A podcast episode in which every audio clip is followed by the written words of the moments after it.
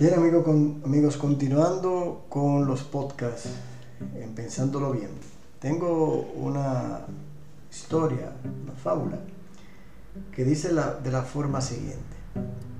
Una vez un rey que amaba el pescado organizó una fiesta, pero el pescado no estaba disponible. Un pescador trajo un pez y el portero lo detuvo en la puerta. El portero le dijo, te puedo permitir entrar si me das la mitad de lo que te den. El pescador estuvo de acuerdo. El rey estaba muy feliz por haber disfrutado del delicioso pescado.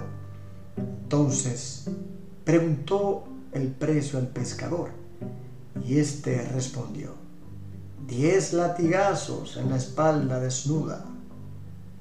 El rey, sorprendido, permitió que le dieran los diez latigazos al pescador. Cuando el pescador había recibido cinco latigazos, gritó, detente, detente, tengo un socio en este negocio. La mitad de las ganancias irán al portero. El rey comprendió la situación y le entregó una buena recompensa al pescador.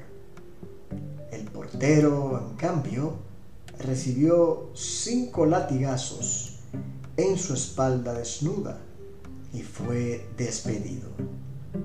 La codicia es una maldición, es el más feo y detestable de los pecados, porque se alimenta de su propio apetito y nunca se sacia, y su rapacidad aumenta consigo misma. Con esa historia podemos llegar a comprender hasta dónde puede llegar precisamente ese elemento de la codicia en los seres humanos. Al igual que ella está el egoísmo. ¿Hasta dónde podemos llegar comprender y a ponernos en el lugar del otro? En que no todo gira alrededor de nosotros. En saber que hay otras situaciones que hoy se están dando en favor nuestro, pero mañana pueden perfectamente cambiar. En cuanto a la codicia, la ambición es la peor consejera. Si bien es cierto que es importante tener recursos, debemos saber para qué tiene su principalía. Resolver situaciones de salud, situaciones de estabilidad, pero nunca anteponer este elemento en nuestras vidas. Que eso no sea la motivación de vida, porque nunca terminará. Hay personas que viven como si fueran miserables, siendo ricos.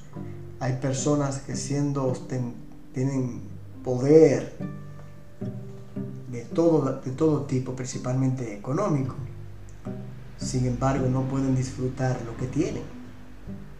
No solamente porque muchas veces no desean ni siquiera gastarlo, es porque tienen que vivir siempre en una dicotomía de vida o en un ámbito de vida, un ritmo de vida, en el que tienen que estar produciendo, produciendo y produciendo para saciar esa ambición.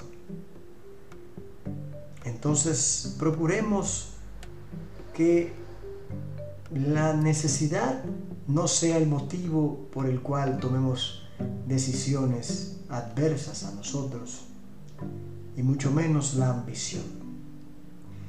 Aprender a vivir desde el equilibrio, aprender a vivir del agradecimiento, nos da mejores respuestas en el camino de la existencia que las dos primeras.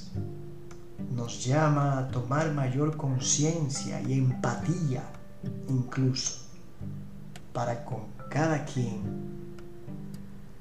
con quienes tenemos de alguna manera contacto o de alguna forma tenemos que estar conviviendo. Cuidado con la avaricia, con la codicia y también con la ambición.